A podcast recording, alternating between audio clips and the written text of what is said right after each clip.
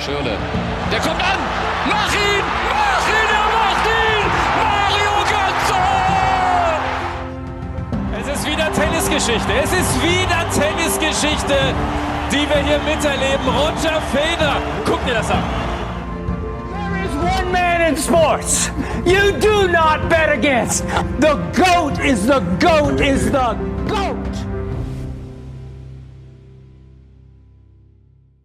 Herzlich willkommen zu Woche 7 von Goat, eurem Sportpodcast. Wie immer, Felix, guten Abend.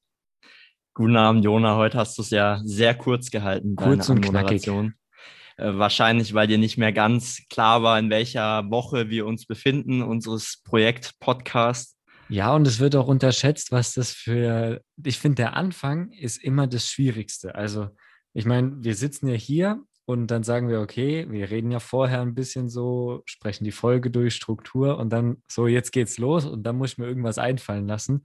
Ähm, weiß nicht, fühlt sich irgendwie immer komisch an, da so dann auf einmal in den in die Podcast-Stimmung reinzukommen. Aber man merkt jetzt, sobald man einfach mal irgendwas gesagt hat, geht's dann schon ganz gut. Ja, und vor allem, du musst ja quasi mit dem ersten Satz die Leute abholen. Das ist ja immer dieser, dieser erste Moment, dieser erste Eindruck, der zählt. Ja, das, aber das habe ich hab eigentlich schon aufgegeben. Da setze ich ganz auf unseren Trailer. Äh, mach ihn, mach ihn, Mario Götze. Das, das muss reichen. Ja, wenn du das sagst. Ja, ähm, dann lass uns doch gleich mal in medias res gehen, wie der Lateiner so schön sagt, und mit unserer ersten Kategorie für heute starten. Und das sind die Sportnews der Woche. Kannst du das bitte nochmal wiederholen? die Medias Res, in Medias Res gehen? Okay, das ist ja mal äh, ein Begriff, den ich so noch nicht kannte. Schreib ihn dir auf. Ja, ja, ja. Dir. Bitte, bitte, mache ich, mache ich. Das wird dann wahrscheinlich in, in Folge 40 dann meine Anmoderation bzw. Über, Überleitung sein und ich werde das dann als, als mein genialer Gedankengang verkaufen. Sehr, sehr gut, dass wir hier auch noch diesen Bildungsauftrag, den wir ja ganz klar haben, auch noch erfüllen. Ja, der ist wichtig, den darf man nicht vernachlässigen. Ja, sehr gut. Ja, du hast angesprochen, Sportnews der Woche. Und damit darf ich anfangen. Und zwar die NHL-Halbfinalserie geht weiter. Harter Kampf in beiden Halbfinalspielen. Der Zwischenstand beträgt 2-2 zwischen den New York Islanders und dem Titelverteidiger aus Tampa. Auch zwischen den Golden Knights aus Las Vegas und Montreal Canadiens ist die Serie mit 2-2 bisher ausgeglichen. Das nächste Spiel der Best of Seven Serie ist Dienstag, das ist dann in Tampa und Mittwoch, das ist dann in Vegas, jeweils eben für uns in europäischer Zeit nachts. Genau, wir bleiben in Amerika, in der amerikanischen Sportwelt, wechseln nur die Sportart in die NBA, in die Basketball-Playoffs. Die Conference Finals sind jetzt komplett. Die Atlanta Hawks schlagen die Philadelphia 76ers in einem umkämpften Spiel 7 mit 103 zu 96 und treffen nun auf die Milwaukee Bucks im Finale der Eastern Conference. In der Western Conference startete die Finalserie bereits gestern Abend. Die beide ohne den, ihre Superstars antretenden Mannschaften Phoenix Suns und äh, Los Angeles Clippers trennten sich am Ende 120 zu 114.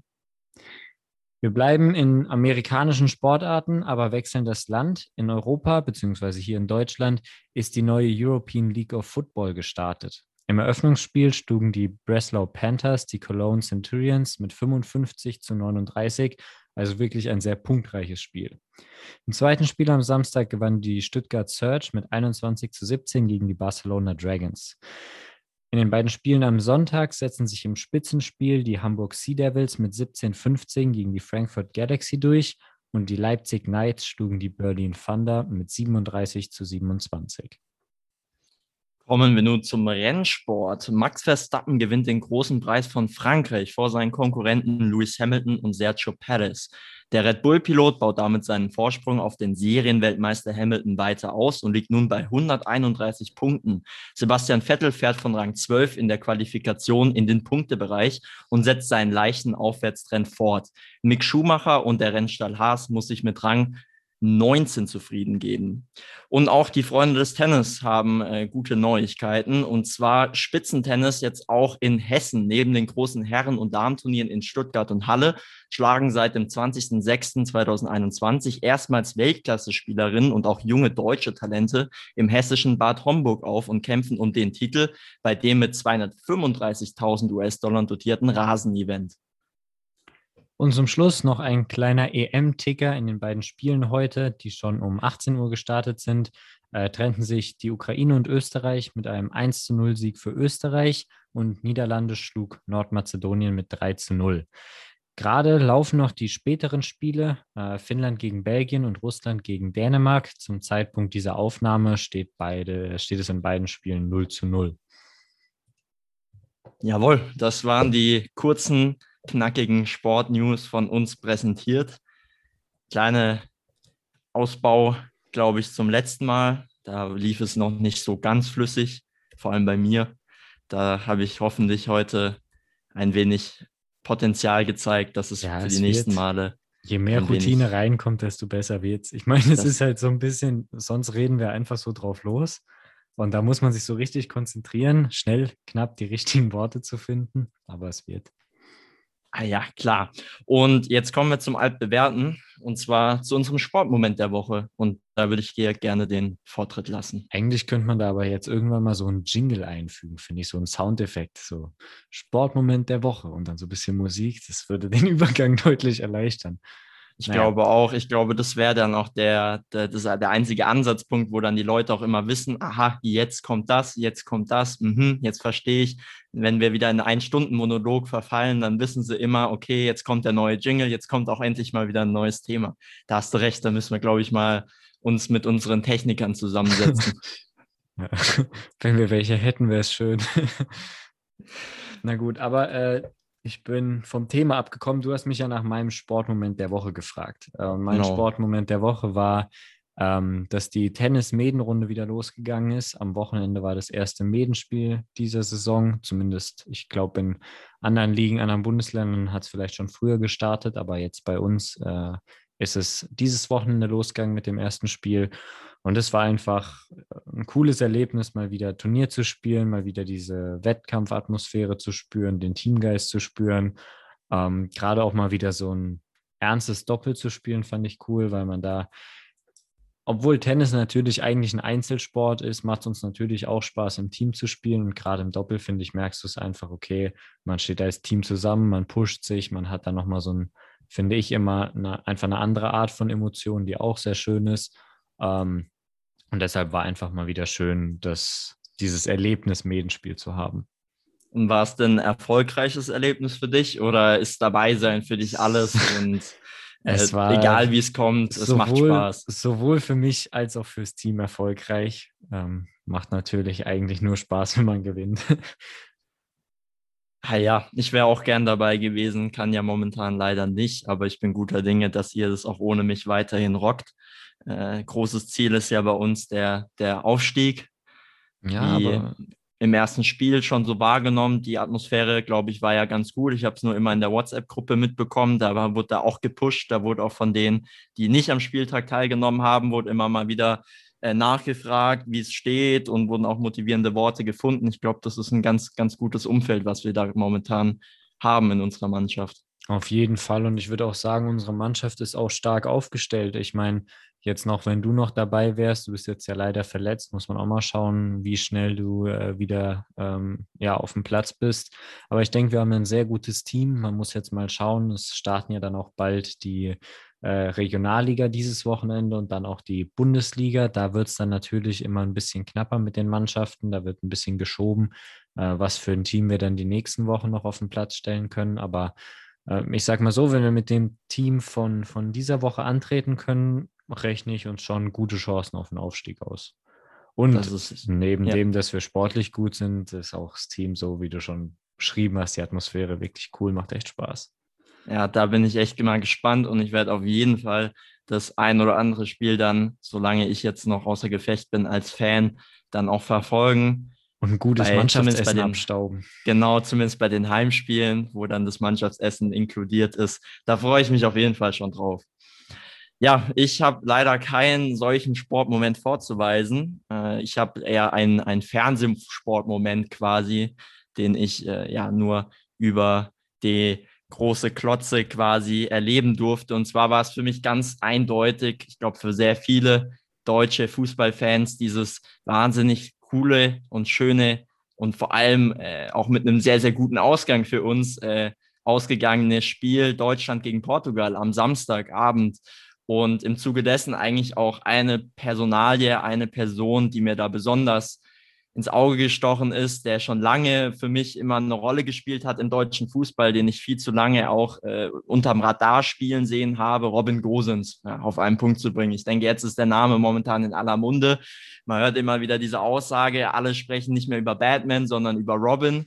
Ja, das ist so im englischsprachigen Raum Lange total viral gegangen. für das, das, Wortspiel. Nee, das, das muss ich leider, äh, das, da, da darf ich leider die Lorbeeren nicht einheimsen. Das habe ich tatsächlich heute gelesen. Das hat irgendwie die Sun oder so aufgegriffen. Ich lese ja ab und zu dann in der Sport 1 App die ganzen äh, Schlagzeilen der ausländischen Medien über diverse Spiele. Und da war das auch ein guter Spruch, der mir natürlich dann auch im Gedächtnis hängen geblieben ist. Ja, und Robin Gosens für mich unfassbar unfassbarer Typ, unfassbarer Fußballer. Und es ist einfach dieses Gesamtpaket. Immer wenn ich ihn sehe, denke ich irgendwie, das ist der, der Poldi aus dem Gesicht geschnitten und dann auch noch dieser Charakter, wenn er dann so Sachen abgibt wie, äh, ja, da ging mir ja schon einer ab und schön, dass der Coach mich noch drin lassen hat und ich noch zwei Minuten später dann die Hütte machen konnte. Da erinnere ich mich immer an, an Poldi, wie er dann auch so Sachen sagt wie, ja, äh, sie und äh, 90 Prozent äh, aller anderen, genauso wie ich, äh, packen uns ja auch mal an den Klöten oder so oder was er da auch immer mal wieder von sich gegeben hat. Einfach herrlich herrlich normal. Und ich glaube, das braucht man auch heutzutage, diese Normalität, dieses Bodenständige. Und das bringt einfach Robin Gosens mit zusammen mit einer erstklassigen Leistung. Ich will ihn nicht jetzt explizit auch als Fußballer hervorheben, weil ich fand, alle Spieler der deutschen Nationalmannschaft haben auf jeden Fall ja, aber sehr, sehr kann gut ja gespielt. schon sagen, dass Gosens durchaus herausgeragt hat. Ich meine, er war, war, wenn ich mich richtig erinnere, an allen Toren beteiligt, entweder selber gemacht oder Vorlage. Also ja, auf jeden Fall. Und vor allem auch noch dann wie der Müller, der, ich habe jetzt gerade auch den Müller nachgemacht, der hat nämlich auch gesagt, nee, da würde ich jetzt keinen hervorheben. Hat er gemeint, ja, der Gosens, 60 Minuten, da musste er raus. Hat er gemeint, ja, der spielt ja auch in Italien. So ein kleiner, kleiner Stich gegen, gegen Gosens, da hat er nur gekontert. Der Gosens, ja, lieber 60 Minuten gut Spieler als 90 Minuten schlecht. Und ich finde es einfach schön, dass da auch so ein paar dort zu Müller da ist, der auch mal wieder keinen äh, keine Scheu hat und einfach auch das rausspricht, was, was alle denken, was er vor allem denkt. Das ist ja das Wichtigste in dem Kontext. Und habe mich einfach gefreut, dass Fußball, äh, Deutschland Fußball wieder so einen Charakter hat, äh, so einen einzigartigen Spielertypen. Er ist noch jung. Mal schauen, wo die Reise bei ihm noch alles oder wo die Reise bei ihm hingeht und wo sie endet. Ich wünsche ihm auf jeden Fall nur das Beste. Ich finde, es ist ja auch wirklich gerade in der Zeit, in der wir ja auch in, in vergangenen Episoden schon gerade mit der, mit der Champions League-Reform etc. viel darüber geredet haben, dass der Fußball sich immer mehr entfremdet. Es ist auch einfach umso schöner, so eine Person wie Robin Gosens zu haben, der, der doch sehr down to earth ist und einfach einer ist, mit dem man sich sehr identifizieren kann, finde ich, und mit dem man auch überhaupt kein Problem hätte, mal hinzugehen und einfach was trinken zu gehen und ein bisschen zu quatschen und der auch einfach wie ein wirklich cooler Typ rüberkommt. Ich denke, das ist auch einfach wichtig und schön für den Fußball, dass es eben jetzt auch wieder solche Personen gibt, mit denen man sich identifizieren kann. Und eine, eine gute Geschichte habe ich auch noch gelesen. Ähm, ich weiß nicht, da hast du bestimmt auch gelesen, äh, dass ähm, Grosens in einem seiner ersten Serie A-Spiele Cristiano Ronaldo nach dem Trikot gefragt hat, ähm, der ihn wohl ja noch nicht mal wirklich reagiert hat, sondern einfach umgedreht weggegangen, kein Trikot getauscht. Das hat dem guten Robin wohl ein bisschen gestunken und war nochmal so ein kleiner zusätzlicher Motivator fürs Spiel und natürlich auch im Nachhinein jetzt, wo es dann so ausgegangen ist, wie es ausgegangen ist, eine sehr süße Rache. Ja, auf jeden Fall. Und ich habe es auch am Samstag schon laut verkündet und werde es jetzt hier auch nochmal offiziell machen. Wenn wir die Europameisterschaft tatsächlich gewinnen, dann wird auf mein bisher unbesticktes Deutschland-Trikot der Name Gosens und Fett die 20 hinten draufstehen. So viel steht fest, egal ob er jetzt äh, mit der Leistung ein bisschen abschwächt oder nicht. Das war jetzt so ein Knackpunkt, das war ein super wichtiges Spiel und wird dann wahrscheinlich im Nachhinein, das sind natürlich jetzt alle Spekulationen, aber wäre für mich so einer der Auslöser, dass die Mannschaft dann sich im Turnierverlauf so gesteigert hat, wie sie es jetzt momentan zumindest schon andeuten. Also da bin ich guter Dinge und ich hoffe natürlich, dass Robin Gosens uns auch weiter mit einer tollen Leistung beeindrucken wird an den nächsten, in den nächsten Spielen. Er hat sich ja auch irgendwie leicht verletzt an den Adduktoren. Da bin ich hoffentlich oder da sind wir hoffentlich guter Dinge. Da kommen wir auch später nochmal drauf zurück, wer da noch alles in diesem ja, jetzt schon langen oder großen Lazarett deutsche Nationalmannschaft dazugestoßen ist. Und äh, worauf ich noch hinaus wollte, genau, Robin Gosens ja total interessante Karriere und ich hoffe natürlich, dass wir, dass er immer, dass wir immer weiterkommen und somit weiter über ihn sprechen können, um da vielleicht auch noch so die, die interessante Geschichte hinter seiner Karriere so ein bisschen aufzuschlüsseln. Äh, aber da möchte ich jetzt nicht viel vorwegnehmen. Da müsste ich mich dann auch vielleicht nochmal ganz genau einlesen. Aber du glaubst, du kennst die Geschichte auch schon so halber Ja, mit ähm, durchzechten hast Nächten. Du, hast du und sein Buch gelesen? Er hat da ja jetzt auch äh, eine Autobiografie rausgebracht. Die fand, hat mich jetzt persönlich, ange ich habe es noch nicht gelesen, aber ich äh, wäre mal gespannt, sie zu lesen. Nee, ähm, die habe ich noch nicht gelesen. Ich lese gerade den, den, den Kloppo. Äh, ich Ah, mag Sven's. Kraft. Das ist auch eine ganz, bisher eine ganz interessante Biografie. Aber okay, der Gosens hat auch eine Biografie. Ah, Vielleicht, ich interessant. meine, wir drücken natürlich die Daumen, wenn Deutschland hier wirklich als Europameister rausgeht, kann man ja vielleicht auch nochmal eine Sonderfolge dann machen, nachdem wir beide die Biografie gelesen haben. Ähm, ist natürlich ein Plan für die Zukunft, für die Sommerpause. Schreib's ins, ins Skript. Ja, wir haben da das. extra so ein Skript mit Ideen, ja. Gosens Fragenhagel. Da packen wir, packen wir ihn rein, rufen wir ihn an und dann sagen wir, komm, Robin, wir brauchen dich Das wäre natürlich auch mal ein starker erster Interviewgast, muss man sagen. für die Quote. Für die Quote. Aber ich glaube, das wäre jemand, wo, wo ich sagen würde, das ist so wie Sandro Wagner. Da wäre es mir egal, ob überhaupt jemand zuhört. Das wäre auf dann einfach, Fall. einfach mein Moment oder unser Moment ja, dann. das wäre. Müssen wir auch nicht aufnehmen, wenn wir mit dem reden. Glaube ich auch nicht. Aber wäre natürlich lustig. Ja, ähm, apropos Skript, ähm, wir sind jetzt ja schon voll drin im Fußball. Ich weiß, wir haben es andersrum aufgeschrieben, aber sollen wir einfach spontan äh, unsere Reihenfolge tauschen und einfach direkt mit Fußball weitermachen? Ja, Ich auf jeden glaub, Fall. Ja, nee, ähm, sehe ich genauso. Dann lass uns doch mal starten. Wir haben jetzt ja eben schon so ein bisschen drüber geredet. Deutschland gegen Portugal. Ähm, das Spiel hat vermutlich jeder gesehen. Die deutsche Mannschaft gewinnt am Ende 4-2, in meinen Augen auch verdient. Wie hast du das Spiel erlebt? Äh, wie hast du es geguckt? Was ist deine Meinung zum Spiel? Ja, also wie gesagt, ich habe Samstagabend mit ein paar Freunden geguckt, war noch ein bisschen angeschlagen vom Bänderriss natürlich und ich hatte auch die Impfung am Morgen zuvor bekommen und war trotzdem hin und weg vom Spiel.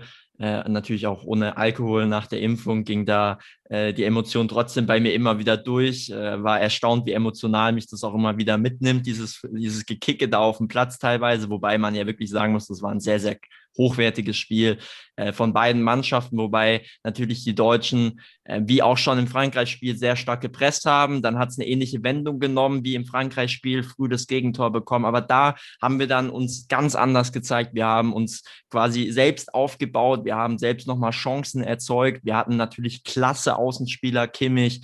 Wir hatten äh, Gosens und auch in der Mitte mit Havertz und Gnabry Spieler, die noch ein bisschen mehr Zugriff hatten, in meinen Augen, als jetzt im Frankreich-Spiel noch, was vielleicht natürlich auch der portugiesischen Abwehr schon irgendwie, ja, also an der portugiesischen Abwehr hängt, die schon qualitativ in meinen Augen gegenüber Frankreich ein bisschen abschwacht. Wir hatten halt ihren Pepe und Semedo. Wir beide haben ja unsere Geschichte auch mit Semedo, äh, mit dem ähm, Barcelona-Bayern-Spiel, wo wir quasi uns schon beinahe Trikots von ihm geholt haben, weil wir ihm alles zu verdanken haben, so einen schönen Abend. Also wir sind natürlich da, äh, gehen da von Spielern aus, die jetzt nicht mehr auf ihrem Top-Niveau spielen oder in meinen Augen nicht auf dem Top-Niveau sind. Trotzdem muss man das erstmal zu Ende spielen. Die Deutschen haben das toll gemacht haben natürlich immer noch ein paar Schwächen gezeigt. Gerade bei Standards sind sie mir zu ungefährlich. Wir haben Kopfball äh, starke Spieler im Kader, aber die kommen irgendwie nicht zum Zuge bei den Ecken. Da stimmt für, für mich die Abstimmung noch nicht, obwohl da anscheinend stark dran gearbeitet wird im Trainingscamp und auch schon zuvor in der Vorbereitung. Dennoch für mich ein verdienter Sieg für Deutschland. Ein gut spielendes Portugal, was in der deutschen, was die deutsche Hälfte angeht. Also wenn sie erstmal eben in diesen Zonen waren, dann haben sie es auch sehr effizient einfach durchgespielt und hatten gute Momente. In der eigenen Verteidigung, da hakt es für mich komplett bei Portugal und ich glaube, daran werden sie dann auch am Ende irgendwie scheitern. Für mich Portugal auf jeden Fall kein Mitfavorit mehr, so wie ich sie noch das letzte oder vorletzte Mal bezeichnet haben auf den EM-Titel. Ich denke, da gibt es einfach zu gute Sturmreihen in den anderen äh, Teams, in den anderen Ländern und vor allem auch dann eine zu solide Abwehrleistung von den jeweiligen Mitfavoriten. Das ist so mein Eindruck, kurz zusammengefasst. Äh, natürlich äh, bist du jetzt auch noch an der Reihe und darfst da auch noch mal zu ergänzen. Nach der, äh, in der 15. Minute war ja, glaube ich, das Gegentor. Zum einen muss man einfach mal hervorheben, was für ein genialer Spieler Cristiano Ronaldo immer noch ist. Also es ist ja, das Ganze entsteht ja aus einer Ecke für Deutschland. Ronaldo köpft den Ball raus. Wir müssen dann nicht darüber reden, dass man das sicherlich besser verteidigen kann, dass Gündogan sich schlecht orientiert, zu weit vom Mann weg ist, dass er dann am Ende es verpasst, auf, äh, auf den Passgeber draufzuschieben. Aber nichtsdestotrotz muss man sagen, Ronaldo köpft den Ball raus, legt einen 100-Meter-Sprint hin und ist dann am Ende da, um ihn einzuschieben. Und ich meine, da sieht man auch einfach nochmal, dass er in diesem Alter immer noch so gute Leistungen bringt, zeigt einfach, was, was er für ein Athlet ist und was er auch, dass auch einfach seine Arbeitsethik und was er da alles reinsteckt, belohnt wird.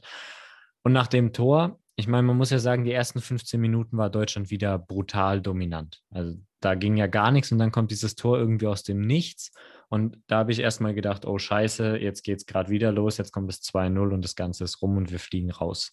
Was mich überrascht hat, ist die Reaktion der deutschen Mannschaft, die wirklich nicht aufgegeben hat, die, die weitergespielt hat, die weiter an sich geglaubt hat. Für mich, das ist jetzt eine steile These, ähm, ist das Ganze aber schon vor dem Spiel entschieden. Und zwar, ich möchte das Frankreich-Spiel nochmal mit reinnehmen, weil mich da jetzt auch einfach mal sehr deine Meinung zu interessiert. Wenn man in die Geschichte zurückgeht, Deutschland hat seit 2006 bei keinem Turnier mehr gegen Portugal nicht gewonnen. Also sie haben jedes Spiel seit 2006, ich glaube fünf sind es jetzt, gegen Portugal gewonnen. Das heißt, sie war und ich finde, man hat diese Mentalität gemerkt. Man hat gemerkt, die Deutschen glauben, dass sie gewinnen werden und sie werden Portugal schlagen. Im Gegensatz dazu war vor dem Frankreich-Spiel für mich so die mentale Grundhaltung, okay, wenn wir überhaupt eine Chance haben, spielen wir unentschieden. Und das hat für mich nichts mit fußballerischem Können zu tun und auch zum Teil aber nicht, nicht viel mit der Taktik. Weil im Endeffekt hat man gesehen, wir haben genau die gleiche Aufstellung, genau die gleiche Taktik gespielt. Äh, gegen Frankreich und gegen Portugal. Aber gegen Frankreich haben wir uns als Underdog gefühlt, präsentiert, vielleicht auch vom Trainer so eingestellt, das wissen wir nicht. Aber für mich kann man das super ausmachen an den beiden Außenverteidigern. Gosens, der jetzt, den wir jetzt ja so überragend loben im Portugal-Spiel. Kimmich auf der anderen Seite hat auch ein super Spiel gemacht. Was war der große Unterschied? Der große Unterschied war, dass unsere Außenverteidiger gegen Portugal bestimmt 20, 25 Meter höher standen konstant. Das heißt, die waren tief drin in der gegnerischen Hälfte und dadurch sind dann diese gefährlichen Aktionen entstanden. Die Flanken ähm, von Kimmich, von Gosens, dass die so ja, sich wirklich einbringen ins Offensivspiel und dadurch ja auch diese Überzahl auf dem Flügel erzeugen, was uns dann so gefährlich gemacht hat. Gegen Frankreich war es für mich deutlich zu erkennen, dass wir Angst hatten und die Außenspieler standen 20, 25 Meter weiter hinten. Das war teilweise hinter der Mittellinie als Fünferkette. Und dann wirst du den Franzosen nicht gefährlich, weil dann der Weg für Kimmich, für Gosens viel zu lang ist, um da irgendwas zu machen und es dir eben nicht gelingt, diese Überzahl zu kreieren.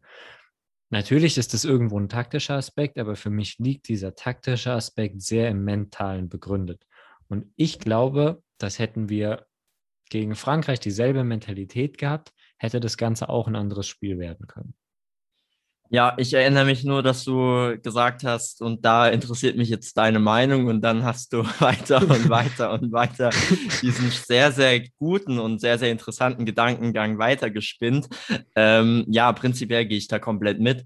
Äh, das ist eine sehr, sehr interessante Sichtweise, und je länger ich drüber nachdenke, desto realistischer oder auch, ja, doch realistischer oder auch für mich auch greifbarer wird sie, dass wir hier tatsächlich auch ein bisschen an unserer eigenen Vorstellung vom Gegner gescheitert sind ich glaube natürlich schon, dass das nicht vom Trainer ausgeht, dass er jetzt an der Kabine Ansprache sagt, jo, Leute, man sind natürlich hier die Underdogs, also kein Ding, wenn er jetzt hier ein, zwei äh, äh, Dinger kassiert und dann nach Hause fahrt. Ich glaube, das war jetzt nicht die Ansprache von Joachim Löw, aber ich glaube natürlich, dass sich in den Köpfen schon manifestiert hat, naja, wenn wir jetzt gegen Frankreich verlieren, ist ja nicht so schlimm. Ich meine, die sind ja gerade Weltmeister und äh, Europameisterschaft Finalist und haben halt einen Wahnsinnskader. Äh, da kann man ja schon mal entsprechend äh, dran scheitern oder halt auch die erste Niederlage direkt einheimsen. Man hat ja die Spiele gegen Portugal und Ungarn.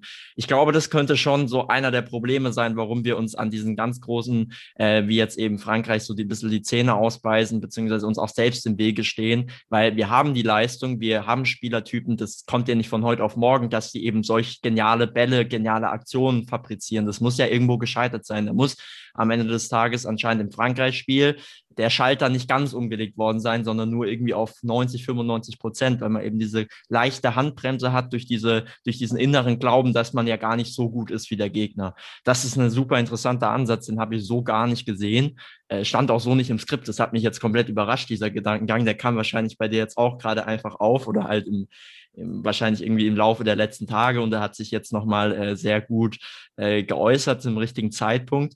Und ja, also wie gesagt, ich bin da komplett deiner Meinung, dass wir uns da vielleicht ein bisschen selbst im Wege stehen und dass natürlich aber auch umgekehrt vielleicht die Portugiesen sich auch wiederum diesen Effekt haben. Ja, gegen die Deutschen haben wir ja schon lange nicht mehr gewonnen. Es waren ja auch immer sehr klare Spiele. Ich würde sogar behaupten, dass jetzt am Samstag trotz 4-2, was sich jetzt nicht ganz so hoch anhört, war es für mich trotzdem auch eine relativ klare Partie. Wir haben in der 60. ja gefühlt alle durchgewechselt, alle wichtigen äh, Achsen. Das ist für mich schon so ein Zeichen, yo, jetzt ist das Spiel eigentlich schon gelaufen. Jetzt packen wir den Chan noch irgendwie rein und den Halzenberg muss jetzt irgendwie auch noch auf der linken Seite irgendwas äh, halten. Das ist halt für mich so das Zeichen, ja, das Spiel ist für mich äh, oder ist ist für uns jetzt gelaufen. Und ähm, da fand ich, war halt, finde ich, auch die Reaktion der Portugiesen nicht gar, also die haben schon noch gekämpft bis zum Ende, aber die hätten theoretisch natürlich da auch nochmal angreifen können. Weil in der 60. Minute, das fand ich auch war ein gefährliches Manöver. Aber das war jetzt schon wieder eigentlich ein ganz anderes Thema. Prinzipiell sehr, sehr interessant. Aber wie siehst du das jetzt im Laufe des Turniers? Denkst du, wenn wir jetzt nochmal gegen die Franzosen kommen sollten oder gegen, sagen wir mal, die Engländer oder Belgier, die ja auch so gehandelt werden, zumindest in den Dimensionen, denkst du, dass die Deutschen dann äh, Selbstbewusstsein jetzt aus dem Portugal-Spiel ähm, rausgeholt haben? Oder denkst du, da wird schon wieder dann eben dieses sich selbst im Wege stehen ein großer Knackpunkt sein? Ich gehe davon aus, dass die deutsche Mannschaft dann Selbstbewusstsein äh, rauszieht aus diesem Spiel gegen Portugal und sich anders präsentieren wird in einer K.O.-Runde. Ich denke, wir gehen mal davon aus, dass sie sich für die K.O.-Runde qualifizieren werden gegen Ungarn. Ähm, und was, was für mich so ein bisschen der springende Punkt hierbei ist, dass die Ausgangssituation vor der EM ja wirklich schwierig war. Es hieß immer Todesgruppe. Sie wurde in der öffentlichen Wahrnehmung so ein bisschen runtergeredet, die Mannschaft. Es war die ganze Zeit, ja, schaffen wir es überhaupt? Und man muss ja auch ehrlich sagen, die Testspiele vor der EM waren auch nicht berauschend. Natürlich war da das äh, 7-1 gegen Lettland, aber da waren auch Niederlagen gegen Mazedonien, da waren Niederlagen 0-6 gegen Spanien was einen jetzt ja nicht wirklich positiv gestimmt hat. Aber die Mannschaft zeigt, finde ich, wieder, dass sie eine Turniermannschaft ist ähm, und dass sie in der Lage ist, Fußball zu spielen, der sie ganz, ganz weit tragen kann. Und natürlich ist es jetzt vielleicht auch wieder so ein bisschen überreagiert nach dem jetzt wirklich guten Spiel gegen Portugal. Ähm, man muss da sicherlich aufpassen, dass man da jetzt nicht zu euphorisch wird, weil, was man definitiv auch sagen muss, die Portugiesen liegen nun mal der deutschen Mannschaft. Ähm, aber ich glaube, dass sie viel Positives aus dem Spiel mitnehmen kann und wenn sie diesen Schwung, äh, dieses Momentum, das jetzt entsteht, weitertragen äh, kann, dann ist es auch in einem, in einer eventuellen Revanche gegen Frankreich, denke ich, ein anderes Spiel. Ja, aber die ist ja auch noch in, in weiter Ferne, wie du schon sagst. Jetzt stehen ja auch noch die letzten Vorrundenspiele an und dann natürlich noch Achtelfinale, Viertelfinale und was da noch kommt, bis man dann tendenziell auf die oder potenziell so rum auf die Franzosen treffen könnte. Ja, wir haben gerade eben, ja, du möchtest noch. Ja, sagen. wir haben eine Sache, wollte ich noch kurz mit dir besprechen. Und zwar gibt es ja zwei äh, Verletzungen in der deutschen Mannschaft. Einmal Lukas Klostermann, ähm, der sich verletzt hat, und einmal Ilkay Gündoğan. Ähm, denkst du, das hat irgendeine große Auswirkung auf die Taktik, äh, auf, die, auf die Aufstellung? Oder denkst du, gut, Klostermann hat jetzt eh nicht gespielt, aber gerade wie siehst du die Personale Gündogan und ganz frisch heute natürlich auch noch die Verletzung von Thomas Müller? Ja, momentan, wir haben, ich habe es auch vorhin auch schon kurz angedeutet, haben wir schon relativ großes Lazarett und ich halte es immer für problematisch, wenn so viele Spieler ausfallen, die auf ihren Positionen, wie zum Beispiel Gündogan oder eben auch äh, Thomas Müller, jetzt fest sich eingespielt haben, jetzt im Laufe des Turniers auch sehr viel Matchpraxis gesammelt haben, dann ist es natürlich ein Rückschlag. Ich habe natürlich die Hoffnung, wie wahrscheinlich sehr viele, dass das nur gegen Ungarn der Fall sein wird. Bei Müller, da haben wir einen Kapselriss, da kommt es immer drauf an, ja, wie viel Gelenkflüssigkeit, äh, wie viel Schmerzen, wie kann er es durch seine Muskulatur ausgleichen, wobei bei Müller weiß er eh nie, der gefühlt ist der ja aus so, so Gummi, also wie der manchmal, der kann ja seine Tore gefühlt, schießt der auch immer in den komischsten Lagen. Also da habe ich eigentlich ein gutes Gefühl, dass der irgendwie trotz auch mit kaputtem, äh, mit einer kaputten Kapsel auch noch ganz gut spielen könnte, vielleicht sogar seinen besten Fußball abliefern kann. Aber so bei Gündogan natürlich auch sehr schwierig, wobei wir hier auch einen Leon Goretzka haben, der in den Startlöchern steht, der ja auch schon erste äh, Minuten sammeln konnte jetzt gegen Portugal. Und ich denke, er wäre dann der klare klare Ersatz für Gündogan, falls er ihm jetzt fest ausfallen sollte, was ja Stand jetzt der Fall sein wird. Mal schauen, eben jetzt über das Spiel Ungarn hinaus. Das muss man natürlich auch erstmal gewinnen, aber wir gehen jetzt mal davon aus, dass wir im Achtelfinale stehen, dass dann auch hier äh, vielleicht Gündogan schon wieder fit ist. Dazu kommt ja auch noch Mats Hummels, der ja auch angeschlagen ist, schon lange Zeit, Patella. Das ist natürlich auch wieder eine Geschichte, die kommt immer mit sehr viel Belastung, hat er mal in einem Interview gemeint. Ich hoffe und denke, dass es jetzt mit diesen paar Tagen, mit der Faszienrolle, äh, zusammen mit dem Gosens dann draußen noch in Herzogenraurach oder wie der Ort da heißt, dass es da vielleicht wieder nach vorne geht.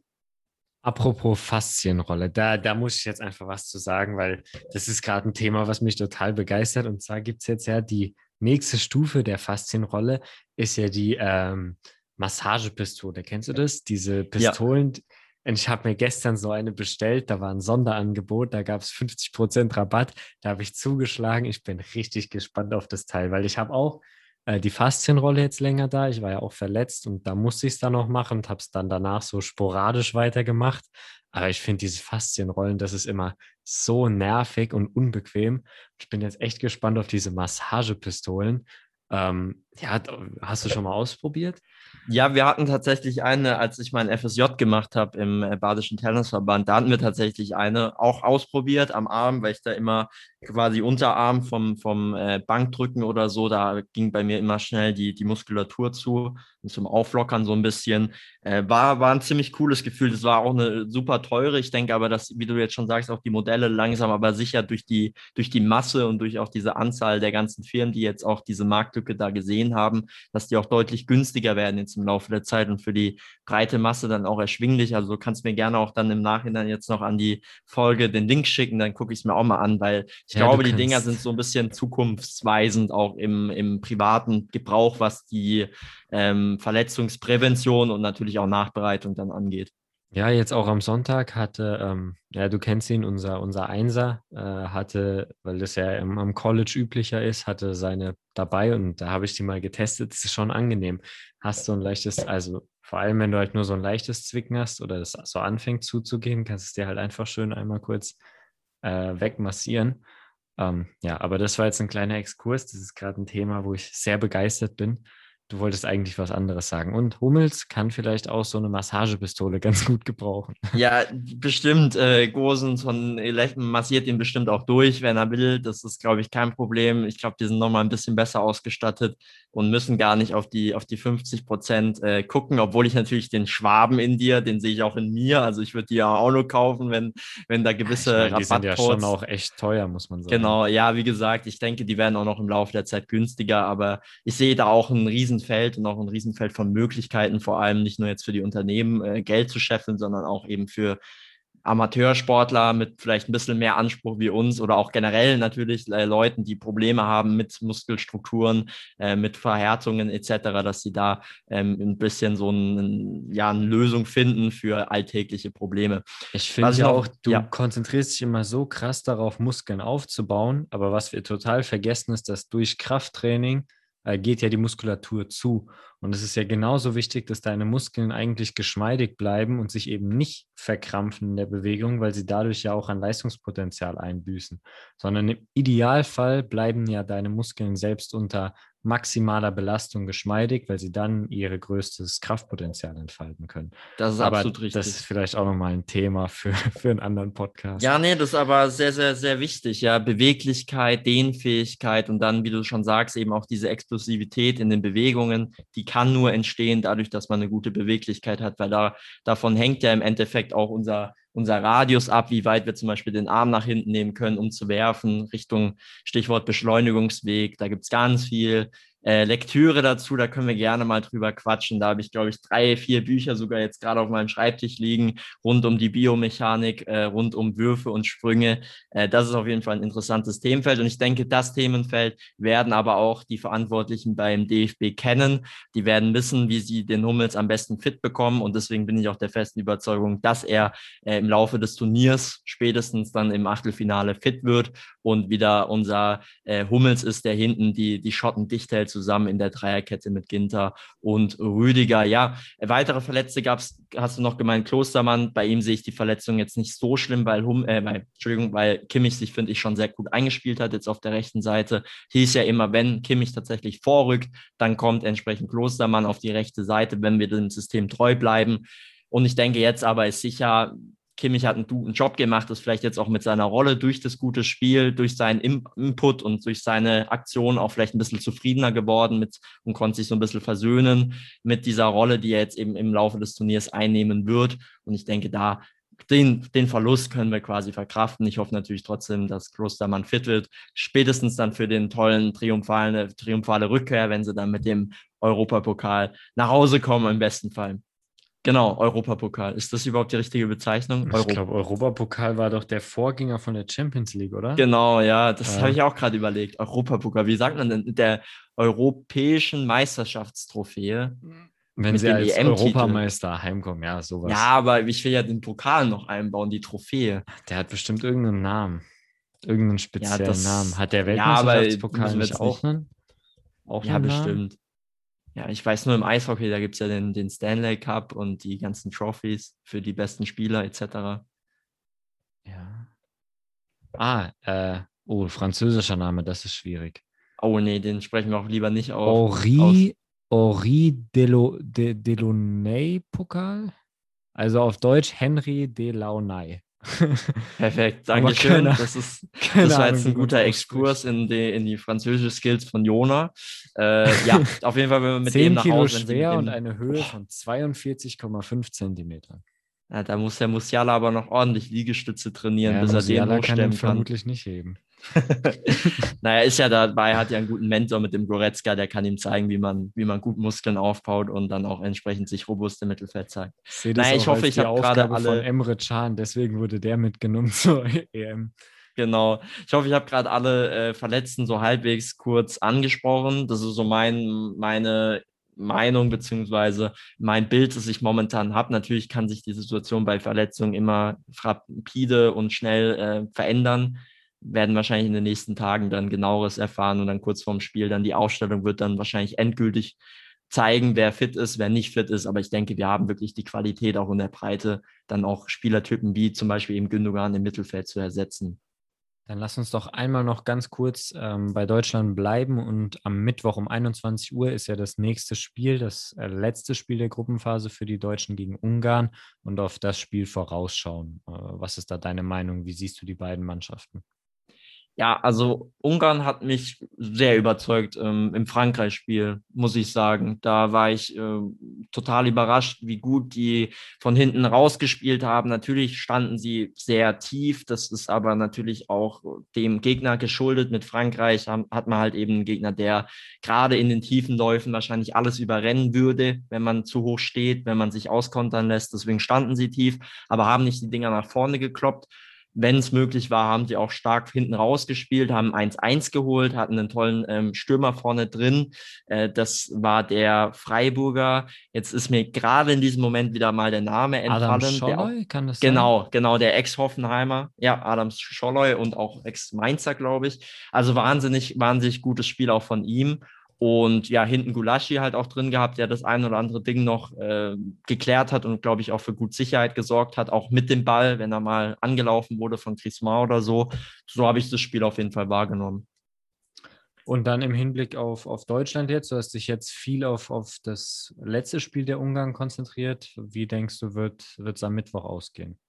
Ja, ich denke, da werden die Deutschen sich dann doch durchsetzen, weil sie eben entsprechende Mannschaft sind, die gerade wenn man das Spiel erstmal verlagert ins gegnerische, in die gegnerische Hälfte, vielleicht sogar dann in, ins Drittel da vor dem 16er, dann können sie eben auch den Gegner gut ausspielen.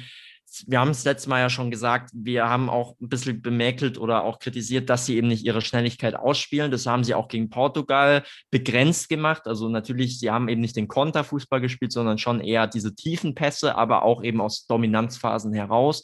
Ich denke aber gegen Ungarn sind eben gerade diese Pässe und auch dieses Zusammenspiel dieser Flügelzangen rund um Gosens und Kimmich sehr, sehr wichtig. Und es hat sehr, sehr gut funktioniert gegen Portugal. Und ich denke, Ungarn hat nicht noch eine höhere Qualität in der Abwehr, um entsprechend da den Deutschen gefährlich zu werden.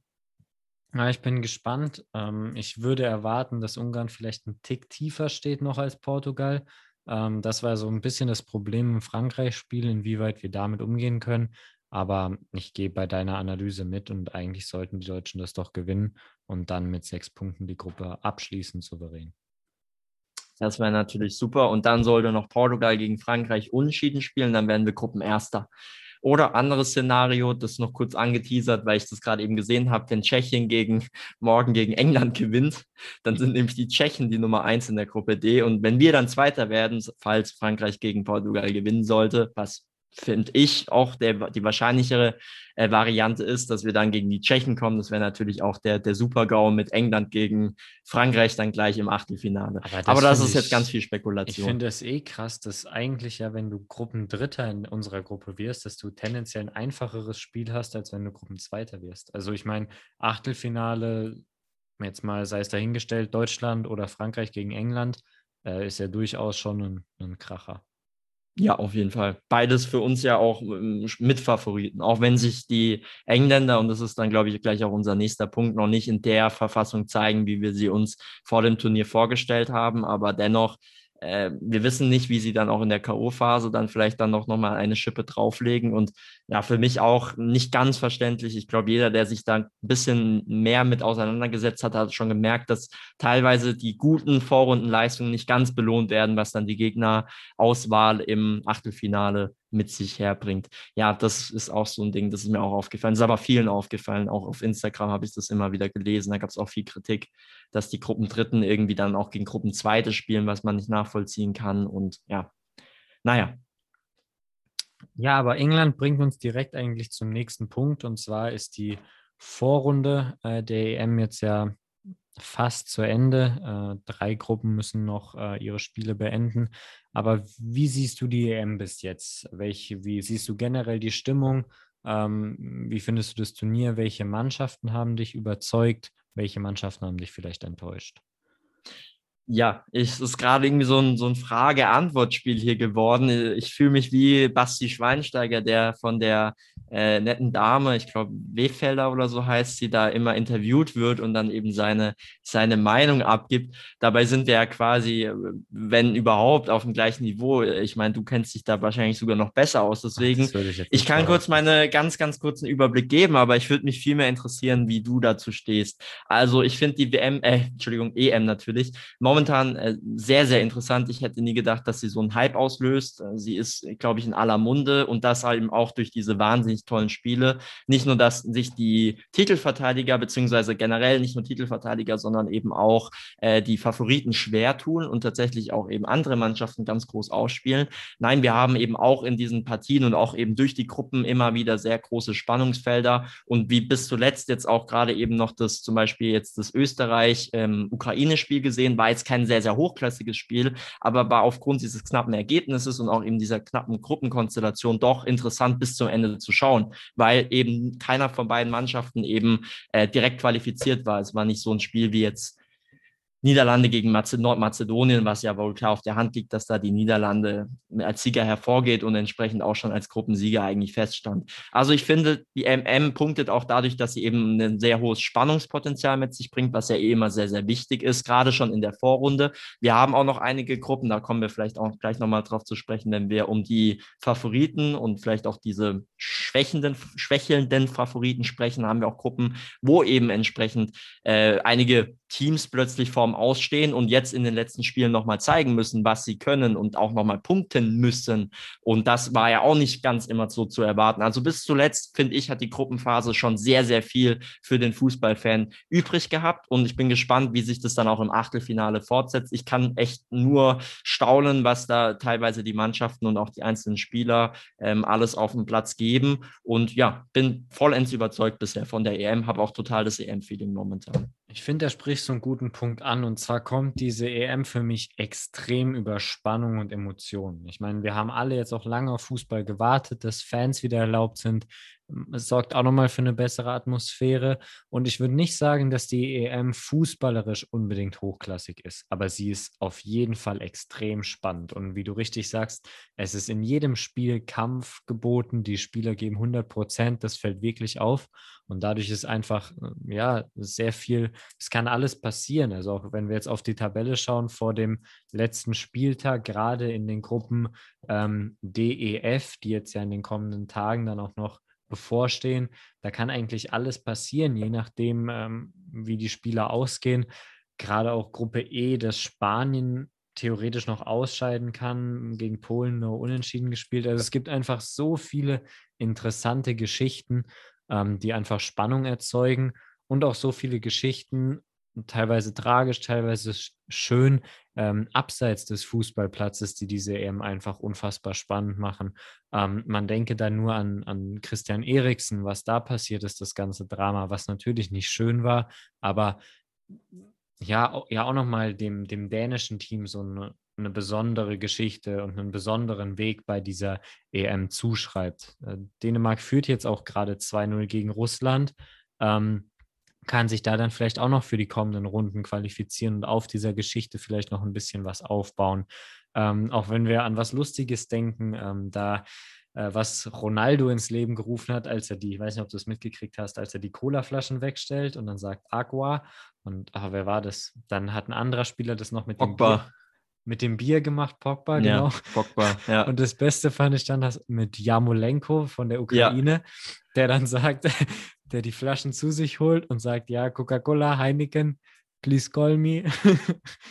äh, und da direkt den Sponsorvertrag abknüpfen wollte. Das Herrlicher schon, Typ, ja, ja. Und einfach auch diese ganzen Nebengeschichten, finde ich, machen die EM wirklich unterhaltsam. Ja, und das ist natürlich auch was, was dann zusätzlich zum Fußballfeeling, wie du schon sagst, auch vor, hervorkommt, dass eben der, der Sport nicht nur auf diese 90 Minuten begrenzt ist pro Spiel, sondern dass er halt darüber hinausgeht. Ähm, man denke nur, wie du schon sagst, an Eriksen, man denke aber auch an diese ganzen lustigen Memes, die da äh, durch die, durchs Netz kursieren und auch die ganzen, äh, sagen wir jetzt schon wieder, die ganzen Trainer, die dann da plötzlich hervorkommen und irgendwelche Theorien austauschen und Startausstellungen. Es ist nicht immer schön, es wird auch manchmal auch unter der Gürtellinie argumentiert, aber am Ende vereint vereint ja der Fußball auch irgendwie in gemeinsamen oder auch eben nicht gemeinsamen äh, Meinungen. Das ist, finde ich, immer auch ganz schön, dieser Diskurs, den man auch auf diversen Social-Media-Seiten immer wieder vorfindet, sei es auf Deutsch, sei es auf Englisch, sei es auf Portugiesisch, äh, egal was, man hat immer irgendwie, man ist immer im Kontakt mit der EM und das macht sie eben auch zu dem Event, äh, zu diesem jetzt über diese zwei Wochen lebensprägenden Event für alle, die sich auch damit eben beschäftigen. Genau, äh, das sind die Nebengeschehnisse ähm, bei der EM selber. Ich finde, es gibt einige Mannschaften, die enttäuscht haben und einige Mannschaften, die überzeugt haben. Äh, ich finde, enttäuscht haben, haben vor allem die großen Nationen. Äh, Spanien habe ich eben schon angesprochen, auch England haben wir angerissen. Äh, vorhin haben wir Portugal so ein bisschen analysiert. Und ich finde, all diese Nationen sind mit sehr viel Erwartungen ins Turnier gegangen und wurden hoch gehandelt aber können das Ganze jetzt nicht so richtig auf den Platz bringen. Ich finde, es hat unterschiedliche Gründe. Ähm, Spanien vielleicht einfach die falsche Spielkultur, hat man ja auch im Deutschlandspiel gegen Frankreich so ein bisschen gesehen, dass äh, dieser Ballbesitz-Fußball, der wirklich nur auf Ballbesitz, viele Pässe ausgelegt ist, vielleicht nicht unbedingt zeitgemäß ist, vielleicht nicht unbedingt das beste Mittel zum Sieg ist inzwischen, äh, weil Mannschaften und Trainer einfach Wege und Mittel gefunden haben, damit umzugehen, sich darauf einzustellen. Ähm, bei England vielleicht die Mannschaft noch ein bisschen zu jung, zu unerfahren, kann mit dem Druck teilweise ähm, nicht so richtig umgehen, kam es mir vor und hat da so ein bisschen, ja, ich will nicht sagen, bieder gespielt, aber so ein bisschen ideenlos. Äh, und bei Portugal vielleicht genau das andere Extrem, dass die Mannschaft vielleicht schon ihren Zenit überschritten hat und wir sie noch ähm, ja, aus 2016 in Erinnerung hatten und sie ein bisschen überschätzt haben. Ja, da gehe ich komplett mit. Äh, die aufgezählten Mannschaften sind für mich auch äh, Enttäuschungen bisher. Es ist ja noch alles drin, gerade bei England, äh, auch bei Portugal und auch bei Spanien natürlich auch, wobei ich da die Gruppenkonstellation schon sehr, sehr interessant finde. Und da eher, muss, muss ich ganz ehrlich sagen, da eher Bange habe, dass da Spanien tatsächlich jetzt mit dem dritten Unentschieden nach Hause fährt, im Gepäck nach Hause fährt, weil äh, spielen gegen Schweden. Das ist ein Gegner, der kann oder weiß, worauf er sich da jetzt einlässt. Der weiß, wie die Spanier spielen und vor allem, Hat der Spanien weiß auch, wie man. schon gegen Schweden gespielt. Ach nee, dann spielen sie gegen, gegen Slowakei. Spielen, Slowakei, ja. stimmt, ja, spielen sie gegen Slowakei und Polen spielt gegen Schweden. Aber auch das wird nicht einfach. Slowakei, die haben immerhin die Polen geschlagen im ersten Spiel, ja. wobei das auch sehr unerwartet kam. Da muss ich das revidieren, dann denke ich doch, dass die Spanier weiterkommen. da hatte ich gerade die falschen Informations auf dem Ohr, da wurde mir falsch durchgegeben. Ich werde auch nochmal mit dem, mit dem Off gleich sprechen, wer da mir wieder was Falsches zugespielt hat. Aber das wird geklärt. Derjenige wird auf jeden Fall äh, nächste Woche nach einem neuen Job suchen. Und derweilen sage ich natürlich, Spanien bisher enttäuscht, zwei Unschieden gegen Schweden, gegen Polen. Beides Male finde ich Spanier, ja, wie du schon sagst, irgendwie nicht richtig zum Zuge gekommen, irgendwie nicht ihr, ihr Spiel, das sie da auch spielen, wirkt alles aufgezwängt. Die Spieler selbst, finde ich, sind auch nicht optimal besetzt auf den jeweiligen Positionen. Wir hatten über den spanischen Kader geredet, wir hatten über wirkliche Freigeister geredet, die auch das Spiel individuell entscheiden können. Und ich finde, die kommen wirklich zu kurz in diesem Kader. Ich finde, wenn es an Ideen mangelt, dann muss man eben auch Leute wie Thiago einwechseln, die dann das Spiel entscheiden können. Es kann natürlich auch nach hinten losgehen und man hat plötzlich eine defensive Destabilität. Aber ich finde, man sollte nicht jetzt mit einem quasi mit drei Unschieden oder sogar in einem Vorrunden raus, äh, Vorrunden aus nach Hause fahren. Da würde ich dann lieber auf Risiko spielen und das Beste hoffen. Andersrum England, Portugal, wie du schon sagst, da muss ich glaube ich nichts ergänzen. Beides Mannschaften, die aber auch noch immer das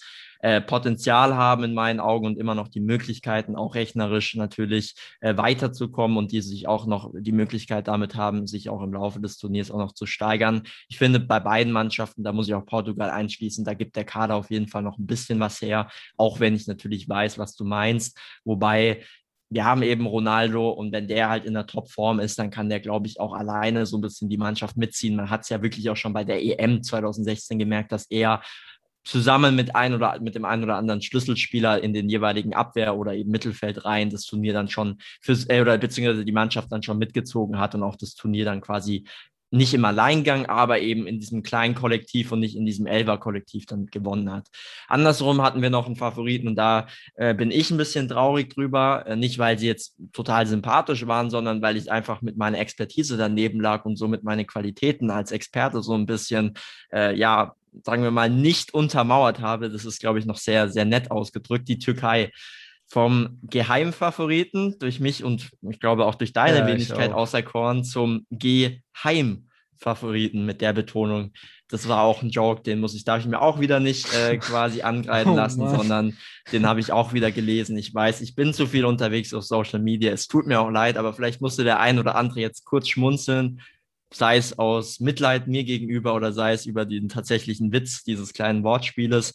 Ja, Türkei hat mich überhaupt nicht überzeugt, hatte eine ähm, starke Gruppe mit Italien, also mit einem starken Gruppengegner, aber danach, da habe ich auf jeden Fall mehr erwartet. Von den restlichen Auftritten war ich überhaupt nicht überzeugt. Da hat in meinen Augen nicht viel zueinander gepasst. Da hat die Idee gefehlt, das System gefehlt. Fand ich, war nicht die Türkei, die ich zumindest ein, zwei Mal, na, sogar ein bisschen öfter im Fernsehen verfolgt habe, auch wenn es jetzt nicht immer 100% Aufmerksamkeit war. Da war ich einfach von ander oder war ich einfach von was anderem äh, oder habe ich etwas anderes erwartet. Aber so weit, so gut. Wie möchtest du noch kurz was zu den Türk, äh, zu den äh, unseren unserer Mannschaft zu unseren Geheimfavoriten der Türkei sagen? Oder? Da lagen wir natürlich grandios daneben, am Ende gar keinen Punkt geholt. Du sprichst an, Italien natürlich in der Gruppe, aber auch äh, Wales und, und die Schweiz. Zwei Gegner, die jetzt nicht grottig schlecht sind, aber wo man vor dem Turnier schon hätte erwarten können, dass da mehr für die Türken drin ist. Ähm, ich würde vielleicht ganz kurz nochmal den Blick ins Positive wenden. Mannschaften, die wirklich eine, eine gute EM bis jetzt gespielt haben. Und da gibt es für mich eigentlich zwei klare Mannschaften, die man herausheben sollte. Auch die einzigen beiden Mannschaften bis jetzt, die äh, beziehungsweise es gibt drei Mannschaften, die bis jetzt äh, alles gewonnen haben. Und diese drei Mannschaften, finde ich, mit Abstrichen äh, bei der letzten Mannschaft sind auch die überzeugendsten Mannschaften bis jetzt. Das ist Italien, Belgien und die Niederlande, wobei ich sagen muss, dass die Niederlande mich am wenigsten überzeugt hat, äh, für mich auch die schwächste Gruppe hatte. Aber gerade Italien ist super ins Turnier gestartet, hat auch ganz anderen Fußball gespielt, als ich es erwartet hätte. Viel offensiver, mit viel mehr Spielfreude. Und Italien hat sich für mich jetzt wirklich so zu, zu dem neuen Geheimfavoriten ähm, entwickelt, nachdem äh, und für mich auch äh, realistischeren Geheimfavoriten entwickelt, nachdem die Türkei jetzt ja so sang- und klanglos untergegangen ist. Ähm, bin echt mal gespannt, was die Italiener im Laufe des Turniers noch reißen. Und Italien, muss ich sagen, auch einer der Gegner oder vielleicht der Gegner neben Frankreich, äh, den ich am, am wenigsten gerne spielen würde, als Deu aus, aus deutscher Sicht. Ja, und wir haben natürlich auch unsere Geschichte mit Italien. Äh, das darf das man auch nie vergessen. Da kann man vielleicht wieder so ein bisschen die Parallelen sehen zu deinem vorigen Argument Richtung Frankreich und Geschichte zu Deutschland und dass man sich da vielleicht ein bisschen zu, zu gering schätzt und den Gegner vielleicht auch ein bisschen zu hoch und es dann auch Auswirkungen hat auf das Spiel. Da habe ich auch die Befürchtung, dass man das gleiche mit Italien hat, vor allem wenn dann die Italiener auch noch alle mit einem äh, Bellotti, äh, Bellotti sage ich schon, mit einem Balotelli-Shirt oder so auftauchen oder so mit ein Einspielern oder so. Da habe ich, da hätte ich dann auch schon Schiss, äh, zwar haben es nicht mehr viele aus der Mannschaft miterlebt. Äh, ich wüsste jetzt nur noch Neuer und vielleicht noch Hummels, äh, die 2012 schon am Start waren. Der Rest Toni ist und Groß, Müller natürlich. Auch, Groß, stimmt. Groß war ja 2010 auch schon am Start. Also es sind doch ein paar, aber die altbekannten. Äh, der Rest ist ja aber relativ neu. Deswegen hoffe ich, dass man da noch nicht diese schlechten äh, Erfahrungen äh, mitnimmt in diese Italien-Spiele, die vielleicht, vielleicht auch nicht kommen werden. Mal sehen. Äh, andersrum, wie du schon sagst, die Italiener tolle Auftritte gehabt. Wir, ich höre immer abends dann noch das Hupen hier ähm, von der Pizzeria ausgehend nach Hause wahrscheinlich Richtung, ich weiß nicht wohin. Äh, da hupen sie immer die ganze Hauptstraße entlang und wecken mich dann auch immer noch aus meinen Träumen auf. Aber ich gönne es ihnen, sie spielen tollen Fußball und ich glaube, da hat man dann auch das Recht, dann auch mal abends noch ein bisschen zu hupen. Äh, man hat ja jetzt als Italien auch nicht äh, die Phase jetzt in den letzten Jahren gehabt, wo man viel zu hupen hatte. Deswegen jetzt umso mehr. Da freut man sich natürlich auch ein klein bisschen mit. Trotzdem muss man ja sagen, Italien jetzt vielleicht nicht unbedingt die stärkste Gruppe. Denkst du, das ist aussagekräftig, was sie geleistet haben? Ja, doch schon. Also ich glaube schon, dass das aussagekräftig ist. Man muss erstmal gegen diese Mannschaften gewinnen. Klar, wir haben die Türkei jetzt schon ziemlich schlecht geredet, aber ins Turnier gestartet, sind sie ja, wie gesagt, als so ein kleiner Geheimfavorit und da erstmal dann diese Dominanz über diese kompletten 90 Minuten aufzubauen und vielleicht auch die Türken sogar noch im Nachhinein so ein bisschen psychisch und physisch anzuschlagen, sodass sie dann auch tatsächlich nie wirklich wieder ins, zu, zurück ins Turnier finden. Das muss man erstmal schaffen, gerade als eben Italien. Wir hatten es auch in unserem Special da kurzer Verweis auf unser kleines EM-Special, das vielleicht für den einen oder anderen auch noch interessant ist, vielleicht auch noch im Nachhinein, nach der EM, um zu schauen, wo wir vielleicht richtig lagen und wo wir falsch lagen. Aber jetzt nochmal darauf zurückzukommen, äh, da nochmal äh, mit so einem neuen Kader, mit so einer neuen Struktur, die Italien eindeutig hat, jetzt diese EM mit dieser neuen Spielauslegung, das muss auch erstmal ein Team so schaffen, muss ein Team erstmal so zusammenwachsen und äh, eben auch die Ideen des Trainers und die Ideen der Nation erstmal so umzusetzen. Und das hat Italien toll gemacht gemacht und deswegen glaube ich, dass sie auch dann gegen vielleicht die ein oder andere, äh, den einen oder anderen Hochkaräter, der dann auf jeden Fall noch auf dem Weg lauert, dann auch äh, gute Chancen haben. Und wie du sagst, ist auf jeden Fall einer der Überraschungen jetzt in der Vorrunde, aber eben damit auch schon einer der Favoriten für mich und wahrscheinlich auch für dich. Ja, auf jeden Fall. Ähm, Italien muss man definitiv jetzt zum Favoritenkreis zählen. Äh, eine andere Mannschaft, die eigentlich das macht, was sie immer macht, nämlich eine super Vorrunde spielen, ist Belgien. Ähm, jetzt gerade führen sie, glaube ich, 1-0, ähm, genau, 1-0 gegen Finnland. Ähm, wären damit auch äh, drei Spiele, drei Siege. Der herausragende Spieler bei Belgien, äh, definitiv Romelu Lukaku, der ein super Turnier spielt. Belgien aber, finde ich, könnte sich schwer tun, wenn es dann gegen die ganz großen Mannschaften geht. Da weiß ich nicht, ob mir generell die individuelle Klasse der Mannschaft hoch genug ist in, in allen Mannschaftsteilen. Also ich finde, Belgien hat herausragende Spieler, aber es gibt gerade dann auch, wenn wir über die Verteidigung reden, für mich äh, zu viele Lücken, um es mit den ganz großen Nationen aufzunehmen. Ja, Belgien hat, finde ich, auch diese Problematik, dass diese Golden Generation, wie es so schön heißt, auch im belgischen ähm, Fußball, dann entsprechend auch langsam zu alt wird. Dass sie nicht mehr die Golden Generation ist, sondern so ein bisschen so Stück weit die Golden Generation plus halt noch äh, und dann entsprechend die Namen, die neu dazugestoßen sind, die eben aber nicht mehr die Qualität in meinen Augen mit sich bringen, wie man sie eben hatte, jetzt noch vor, sagen wir mal, vier oder auch sechs Jahren bei den jeweiligen europäischen Wettbewerben. Ich finde, das ist so dieses kleine Problem, dass man da diesen Makel hinterherläuft, dass man eben in dieser Zeit, wo man diese großen Namen hatte, auf ihrer Peak, also zum Beispiel ein Kevin De Bruyne, ein Hazard, die spielen immer noch super tollen Fußball, aber sie sind eben auch schon an die 30, über 30 und Hazard, wir wissen es jetzt auch oder sehen es auch, er ist jetzt schon deutlich über seinem Zenit, wenn er nicht jetzt nochmal ein Comeback startet und wir sprechen hier ja schon von dem Wort Comeback, also er ist auf jeden Fall außer Form, Eden Hazard, natürlich Torgen Hazard, vielleicht ja dann derjenige, der dann so ein bisschen in die Fußstapfen tritt. Potenzial hat er, aber ich meinen Augen ist er auf jeden Fall noch lange nicht so weit wie der Eden Hazard, den wir kennen, den wir auch äh, als Fußballfan natürlich auch lieben gelernt haben ja, das ist so für mich dieses große Problem, dass die, äh, dass die Belgier langsam aber sicher eben diesen, diese Zeit hinterherlaufen. Und das merkt man, finde ich, auch schon bei diesem Turnier, gerade in der Abwehr, dass wir hier einfach Spielertypen haben. Wenn wir uns als Deutsche aufregen, dass wir einen Hummels zurückgeholt haben, was denken dann die Dänen, deren Durchschnittsalter gefühlt in der Verteidigung locker über 30 liegt, während bei uns wir noch einen Ginter haben, der unter 30 ist, einen Rüdiger haben, der auch erst 28 ist. Ich meine, die sind jetzt auch nicht mehr jung, jung, aber das ist, gehört ja auch dazu, dass man auch erfahrene Spieler hat, gerade bei so großen Turnieren, gerade bei so wichtigen Positionen wie der Innenverteidigung, wo auch viel auf Erfahrung aufbaut. Und da finde ich, ist das pro große Problem, äh, um das auf den Punkt zu bekommen, wie du auch schon gesagt hast, dass wenn dann auch mal ein Hochkaräter kommt, wie eben England, diese jungen Spieler mit diesen jungen und modernen Ideen da vielleicht dann diese Probleme machen, dadurch, dass sie eben so schnell sind, so agil sind. Und vielleicht sogar die Deutschen, die ja auch einen flinken und agilen Sturm haben. Das ist, denke ich, ein gutes Schlusswort, um jetzt vielleicht die Fußballsektion so ein bisschen zu beenden. Äh, die Gruppenphase wird jetzt in den kommenden Tagen noch zu Ende gespielt. Dann wird es mit den Achtelfinals weitergehen.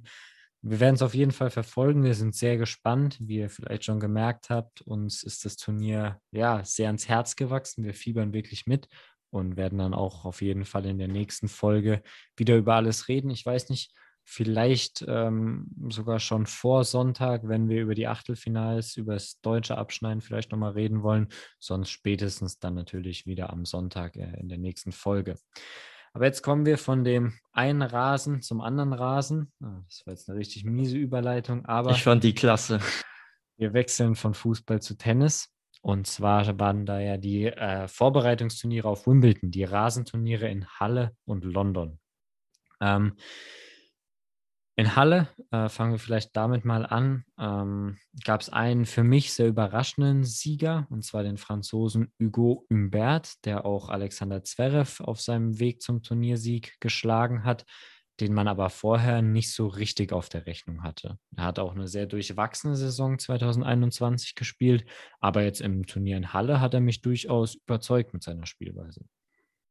Ja, absolut. Hugo Umbert. Ich weiß nicht, ob das letzte, ob das T mitgesprochen wird. Die Moderatoren und Kommentatoren unterscheiden sich da irgendwie von Partie zu Partie. Du hast eben Info gemerkt, mein Französisch ist, ist nicht meine ganz große Stärke. Dabei hattest du Französisch und ich war der alte, alte Lateiner. Nein, du hattest auch Latein, oder nicht? Ich du hatte Latein, beides. aber ich hatte auch Französisch, leider. Oh Mann, das, das tut jetzt aber weh. Ja, ich glaube, Umbert und das T ist, bleibt, bleibt stumm, aber wir können gerne beide beide Namen nennen. Ich denke, die Leute wissen, wer gemeint ist. Ja, er spielt ein überragendes Rasentennis. Mehr kann ich dazu nicht sagen. Ich habe ihn tatsächlich verfolgt und zwar im Fitnessstudio, als er erst Rundenmatch gehabt hat gegen David Goffin. Auch ein Spielertyp. Wir haben schon lange oder haben auch schon über ihn geredet, auch der uns beiden sehr imponiert, den wir, dem, der uns einfach sehr gefällt. Auch als vom Charakter her wirkt er immer sehr, sehr bodenständig, sehr, sehr normal und äh, er hat äh, gespielt und Goffeur war 6-1, 5-4 vorne, Aufschlag Goffeur. Also er hat ihn schon gebreakt am Anfang des zweiten Satzes. Alles sah danach aus, dass Goffeur das locker nach Hause mitnimmt und ähm, auch mal wieder einen Sieg feiert. Der hat ja auch nicht so die Saison hinter sich bisher und auch schon 2020 eher ja, Problemchen gehabt. Und plötzlich bricht irgendwie Goffeur ein und äh, plötzlich 5-7 und ich denke mir noch so, hm, da stimmt was nicht und hatte dann auch recht, aber man hat es auch leicht gesehen. Er hat zwar jetzt nicht irgendwie gehumpelt oder hat jetzt irgendwie äh, sich die ganze Zeit an die Schulter oder so gefasst, aber er war tatsächlich im Nachhinein verletzt. Also vielleicht auch dieser Knackpunkt, dieser Moment, dass wirklich der Gegner natürlich auch mit sehr viel Glück dann äh, bei 5-4 äh, Aufschlag auf Rasen, also eigentlich auch schon Richtung Sieg dann auch aufgeschlagen hat und dann plötzlich verletzt er sich und man holt den zweiten Satz und damit eben auch das Spiel, weil der Gegner dann eben auch keine, keine Chance mehr sieht, im dritten Satz anzugreifen. Also also das war so dieser Knackpunkt des Turniers. Danach spielt er überragend, schlägt Zverev, ähm, schlägt im Finale Andrei Rublev. Ich habe das auch geschaut. Das war ein gutes Spiel und ich muss sagen, er hat einfach auch gepunktet dadurch, dass er sehr souverän spielt. Er, er hat einen Matchplan, er ist ruhig, er weiß, äh, dass wenn er mal einen Fehler macht, er einfach seinem Matchplan treu bleiben muss und dann wird das schon. Und er hatte den perfekten Matchplan, sonst hätte er eben diese zwei Hochkaräter nicht geschlagen. Und ja, wir haben einen neuen Gewinner in Halle, den größten, der größte Karriereerfolg von Hugo Humbert, der jetzt, glaube ich, von Position 30 auch unter die Top 20 rutscht, also auch im Hinblick auf Wimbledon sei jetzt schon gesagt, dass er auch in der, in der Setzliste stehen wird, also vielleicht da auch noch ähm, äh, bessere Chancen sich jetzt ausmalen kann, als als Umgesetzter da reinzustarten. Ja, bin auf jeden Fall gespannt, was da noch sonst kommt. Ich finde, er hat auch ein recht komplettes Spiel. Also gerade wenn wir, ich meine, man spricht ja immer von der sogenannten Next Gen. Äh, da ist ja auch Alex Zverev, äh, Felix Auger-Aliassime, Andrei Rublev äh, sind ein Teil dieser Next Gen ähm, und er hat sie alle geschlagen. Und was für mich so ein bisschen der Unterschied ist, der gerade auf Rasen dann nochmal deutlicher zur Geltung kommt, ist eben dieses komplette Spiel, was Humbert hat. Humbert, ja, ist wurscht, ob mit oder ohne Tee, aber er ist, finde ich, sehr gut darin, auch flüssig ans Netz zu gehen. Sein Netzspiel ist besser, er deckt den Chord gut ab und er versteht es einfach. Ich finde, beim Zverev merkt man immer so, er schlägt einen Ball, dann überlegt er, soll ich jetzt ans Netz, soll ich nicht ans Netz? Und wenn er mal vorne ist, ist es sehr hölzern.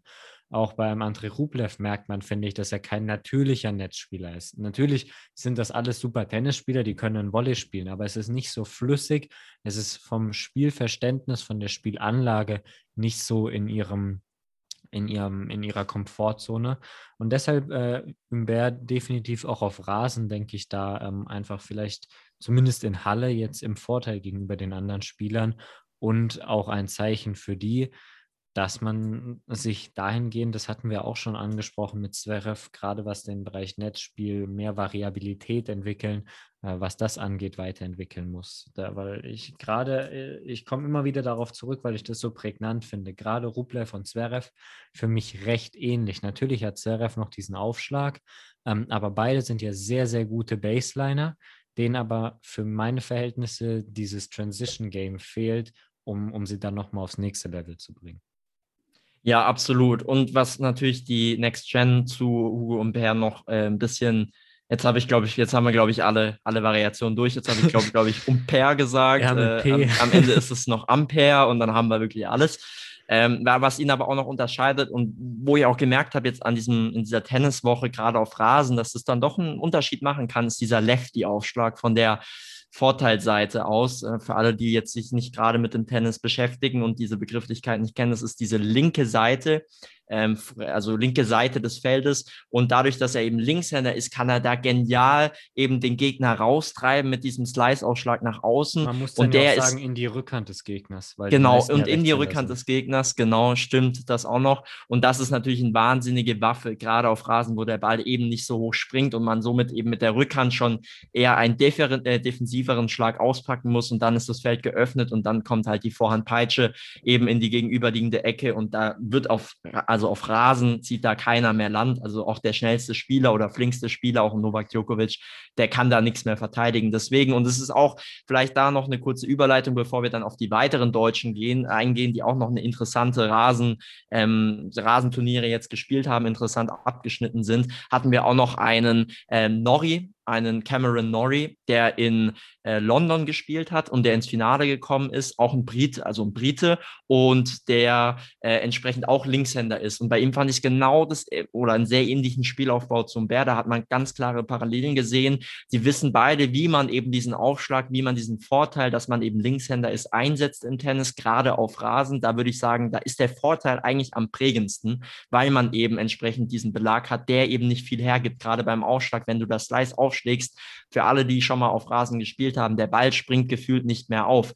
Und da ist es halt eben diese Waffe, dieser Linkshänderaufschlag und generell diese kon äh, diese konträre Spielweise, dass man eben äh, links die Vorhand hat, rechts die Rückhand. Da muss der Gegner sich auch erstmal drauf einstellen. Die meisten sind eben, wie gesagt, Rechtshänder, haben rechtshändige Trainingspartner. Das sind alles so ähm, Fakten, beziehungsweise für mich eben auch, ähm, ja, jetzt ganz interessante Aspekte, die sich da für mich noch ergeben haben, dass die Linkshänder in meinen Augen diese Rasenplatzsaison sehr stark dominieren können und eben auch sagen wir mal, nicht so hochplatzierte Spieler äh, oder auch Spielerinnen dann im äh, Laufe der, äh, des Wimbledon oder auch generell der Rasenplatzsaison sich da vielleicht auch nochmal äh, in den Vordergrund spielen können. Natürlich liegt es jetzt nicht nur an der linken Hand, aber was du ansprichst, finde ich sehr interessant. Vor allem der Aspekt mit ähm, diesem Lefty-Aufschlag, wie du ihn genannt hast, der ja gerade auf Rasen, das hast du, finde ich, den Gedanken hatte ich gar nicht so, aber das hast du, finde ich, sehr gut erklärt. Ähm, dadurch, dass du auf Rasen schneller aufschlägst und der Ball so wenig hochkommt, der nochmal unangenehmer ist, wenn der so weit raus in die Rückhand geht. Ein anderer, der zwar Rechtshänder ist, aber definitiv mit seinem Aufschlag auch einen großen Vorteil hat, gerade auf Rasen, ist Matteo Berrettini, der Italiener, der ja auch schon ein sehr gutes French Open Turnier gespielt hat in meinen Augen, ähm, hat London dann gewonnen, im Finale eben gegen besagten Cameron Norrie. Ähm, und ist das für dich einer, mit dem man bei Wimbledon rechnen muss? Ja, total. Also Berrettini hat mich total begeistert, schon bei den äh, French Open mit seinem Spiel. Ich finde, er hat eine gewisse Sicherheit in seinem Spiel bekommen. Er hat äh, sehr unkonventionelle Schläge. Er macht sehr gern diesen Rückhand-Sliceball. Auf Sand finde ich nicht so effektiv, auch wenn er den gut schlägt. Da sind einfach die Top-Spieler zu schnell am Ball und können den noch im Aufsteigen nehmen. Und dann ist er eben zu ungefährlich. Auf Rasen finde ich eine absolute Waffe. Und wenn er noch diesen Weg, Entschuldigung, was? Auf jeden Fall. Äh, ich gebe ja. dir da voll recht. Ich habe vor zwei Jahren äh, war ich in, im, beim Rasenturnier in Stuttgart. Äh, da war ich auch. Beim Weißenhof und da habe ich die Viertelfinals gesehen und eben auch Berettini. Und äh, da kannte ich ihn nicht, ähm, kann, wusste ich überhaupt nicht, wer das ist. Ähm, aber da ist mir auch schon aufgefallen, dass sein Slice auf Rasen ähm, echt eklig ist. Also der ist, ich finde, der ist, es ist nicht dieser klassische Slice, wo du sagst, okay, der ist jetzt besonders flach, besonders schnell, ähm, aber irgendwie der Gegner kann nichts mit dem anfangen und der spielt den sehr sicher und aus sehr vielen Positionen ähm, und gerade auf Rasen nochmal eine super Waffe, die, wie du richtig sagst, auf anderen Belegen vielleicht sogar als Nachteil ausgelegt werden kann, aber eben unter den Bedingungen äh, durchaus eine Waffe wird. Ja, und deswegen und in diesem Gesamtpaket dadurch, dass er auch, finde ich, jetzt auch sehr stark an seinen Nerven gearbeitet hat und auch diese wichtigen Vorhände und diese freien Punkte mit seinem Ausschlag auch immer häufiger jetzt erzielen kann gegen verschiedenste Gegner, die sich zum Beispiel auch auf das Returnspiel sehr stark berufen fühlen und auch darüber punkten müssten und er trotzdem hier sicher immer seine Aufschläge durchbekommt, finde ich, ist er der absolute ähm, oder für mich nicht der absolute Favorit, ist vielleicht zu hoch gegriffen, aber für mich ein Favorit und das im Kreise eben von besagtem Djokovic, aber eben auch von einem ich sehe ihn vor Federer bei Wimbledon. Das ist, sei schon mal da so gesagt. Da sehe ich noch andere vor Federer, aber nicht so ein großer Kreis, weil wie gesagt, Wimbledon, Rasen hat nochmal seine eigenen Gesetze. Aber ich glaube, Berrettini hat so ein bisschen dieses Rasenspiel im Laufe der Zeit aufgeschlüsselt, hat ja in den letzten Jahren schon gute Resultate bei Wimbledon erzielt, auch auf anderen Rasenturnieren. Jetzt nochmal in London ordentlich Selbstbewusstsein getankt. Sein erster 500 500er äh, ATP-Sieg. Äh, da kann er äh, leider noch nicht mitreden mit so Leuten wie Andrei Rublev. Der hat jetzt zwar in Halle verloren, aber der hat ja schon eine ordentliche Liste an, an Titelgewinnen auf der 500er-Ebene. Natürlich trotzdem hat er sich aufgeregt und war bestimmt enttäuscht, dass er da nicht den, den nächsten ergänzen konnte. Aber trotzdem äh, Berrettini mit sehr, sehr, sehr viel Selbstbewusstsein jetzt wahrscheinlich in die Vorbereitung nach Wimbledon. Und wir werden wahrscheinlich auch noch mal in den nächsten Folgen darauf zu sprechen kommen, wenn wir dann auf diese expliziten Favoriten und vielleicht auch schon schon auf das Tableau dann eingehen können, wenn es veröffentlicht wird und uns da dann schon wie bei den letzten Malen bei den French Open dann unsere Wege und unsere möglichen potenziellen Spiele dann eben ähm, ja, vorbereiten und entsprechend darlegen. Deswegen Berrettini sei aber jetzt schon mal gesagt, für mich die Überraschung beziehungsweise eben der Mann des, der Woche ein Spieler, den Berrettini aus dem Weg geräumt hat auf seinem Weg zum Turniersieg, ist Andy Murray. Der hat äh, wieder mitgespielt, er hat seine erste Runde gewonnen in, in Queens, sehr emotional reagiert danach. Und das ist ein Spieler, der uns, glaube ich, beiden am Herzen liegt, weil wir ihn einfach sehr mögen und weil auch seine Geschichte einfach sehr bewegend und sehr mitreißend ist, der ja diese schweren Verletzungen hat, ähm, einen wirklich langen Weg, einen langen Kampf zum Comeback angetreten ist. Ähm, da gibt es auch auf Amazon Prime eine, äh, in meinen Augen, sehr, sehr gute Dokumentation darüber, ein Dokumentarfilm, ähm, der die Geschichte einfach aus, auch aus einer sehr persönlichen ähm, Perspektive von Mary beschreibt. Ähm, das ist auf jeden Fall eine Empfehlung, wer, wen das interessiert. Und deshalb, ich finde es sehr schön, dass er es nochmal versucht, dass er, dass er auch wieder Spiele gewinnt. Ähm, aber man muss sagen, von seinem Top-Niveau ist er weit entfernt und wird es vermutlich auch nie wieder erreichen. Ja, sehr, sehr schade, wenn man Mary spielen sieht und einfach merkt, dass er eben nicht mehr in der Form ist, wie er halt mal war. Ich meine, er hat Olympia gewonnen, er hat, glaube ich, zweimal Wimbledon gewonnen. Wahnsinnige Achievements. Ich glaube, der der äh, nicht erste Brite, der Wimbledon gewinnt, aber der erste Brite nach einer sehr, sehr, sehr langen Zeit. Also er hat auch so ein kleines Trauma, glaube ich, bewältigt für viele Briten, die halt immer wieder anderen Landsmännern äh, zuübeln mussten bei Wimbledon. Und ich denke, damit hat er sich ja auch seinen Titel Sir Andy Murray absolut verdient. Und er ist ja im Kreise der, der wirklichen Tennisfanatiker auch meistens eben dieser Viertgenannte. Also wenn man von The Big Four spricht, ist er damit immer gemeint. Und er hat eben auch nicht nur auf der Grand Slam-Ebene Ebene oder Olympia-Ebene viel abgeräumt, sondern eben auch, auch auf diesen kleineren Turnierebenen. Und äh, das muss man ihm natürlich auch sehr hoch anrechnen, dass er da auch diese Konstanz hatte, die man heutzutage ja nicht mehr, nicht mehr so, so sehr sieht, wie, wie vielleicht damals noch ja, dennoch schade, hat gegen Berrettini verloren. Das kann man mal verlieren. Wir sind gespannt. Wahrscheinlich kriegt er ja dann für Wimbledon die Wildcard. Da bin ich mir eigentlich relativ sicher. Ist halt auch eben ein Turnier, das er zweimal gewonnen hat. Ein anderer Brite, ich will ihn nur ganz kurz anschneiden, der mich überrascht hat, war der äh, Jack Draper. Das ist ein ganz junger Brite, der hat nämlich gewonnen gegen Sinner, Yannick Sinner, dieses italienische Top-Talent und auch äh, gegen Bublik, auch ein Spielertyp, den ich auf jeden Fall auf Rasen sehe, weil er eben durch seine, äh, durch seinen Touch, durch seinen starken Aufschlag und auch seine Unbekümmertheit für mich ein, eine große Gefahr ausstrahlt, auch für die ganz großen Namen. Vielleicht nicht über drei Sätze, weil ihm da vielleicht die Konstanz fehlt, aber über zwei, gerade bei so 500ern oder auch 1000ern Turniere, die es ja aber auf Rasen nicht gibt, würde ich ihn aber ganz vorne sehen. Und er hat beide aus dem, äh, aus dem Weg geräumt und dann eben gegen seinen Landsmann Norrie, der ja, wie gesagt, dann auch ins Finale gekommen ist, ist er dann ausgeschieden. Ein sehr, sehr interessanter junger Mann. Vielleicht eben auch ein weiterer, der eine Wildcard dann auch verdient hat oder sich sogar noch selbst erspielt. Ähm, und und dann können wir eigentlich auch schon auf äh, oder werden wir dann auf jeden Fall auf ihn dann auch nochmal eingehen, wenn wir uns Wimbledon dann genauer anschauen in den kommenden Episoden. Vielleicht nochmal ganz kurz einen Blick auf die Deutschen, auf die deutsche Rasensaison bis jetzt, auch so ein bisschen dann schon im Vorausblick auf Wimbledon. Wir hatten Alexander Zverev kurz angesprochen, der in Halle gespielt hat und eben gegen Hugo Humbert verloren hat. Wir haben des Weiteren Jan Lennart Struff, der das Turnier in Halle super angefangen hat, Daniel Medvedev geschlagen hat, die Nummer zwei der Welt, da wirklich auch für viel Euphorie gesorgt hat.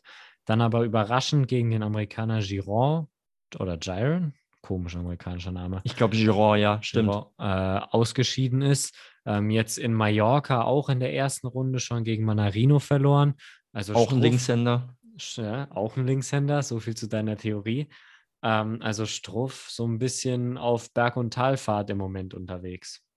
Ja, obwohl wir ihm natürlich dieses, dieses Rasenspiel äh, zugeschrieben haben. Und ich glaube, das hat aber jeder gemacht, der. Ich der bin aber auch weiterhin davon hat. überzeugt, dass er es eigentlich hat. Das ist für mich jetzt nur eine Frage, vielleicht auch noch nicht genug Zeit zum Umstellen gehabt. Das kann natürlich gut sein. Hat er eine gute Sandplatzsaison gespielt, viele Spiele gespielt, deswegen und vielleicht eben auch aufgrund dieser, dieser äh, gigantischen Matchpraxis, die vielleicht auch für ihn ein bisschen ungewohnt ist, dass er eben immer so weit kommt jetzt bei den Turnieren, äh, dass er da sich nicht ganz so gut umgestellt hat auf Rasen. Aber ich meine, diese Turniere sind nichts anderes als Vorbereitungsturniere. Klar wäre es schön gewesen, in Halle für ihn wahrscheinlich weit zu kommen, ist halt ähm, nicht Heimat, aber es ist halt eben Deutschland, es ist halt auch ein deutscher Spieler, der möchte sich da präsentieren, vielleicht auch für den einen oder anderen deutschen Sponsor. Spielt Struff nicht sogar in Halle, Bundesliga? Ja, er spielt, ich glaube, er hat gespielt. Ich bin mir nicht mehr ganz sicher, ob die, die hatten ja diese Probleme mit Gary Weber und dass Ja, der das abgesprungen ist als Sponsor und auch als Sponsor vom Event, aber das wird ja dann übernommen.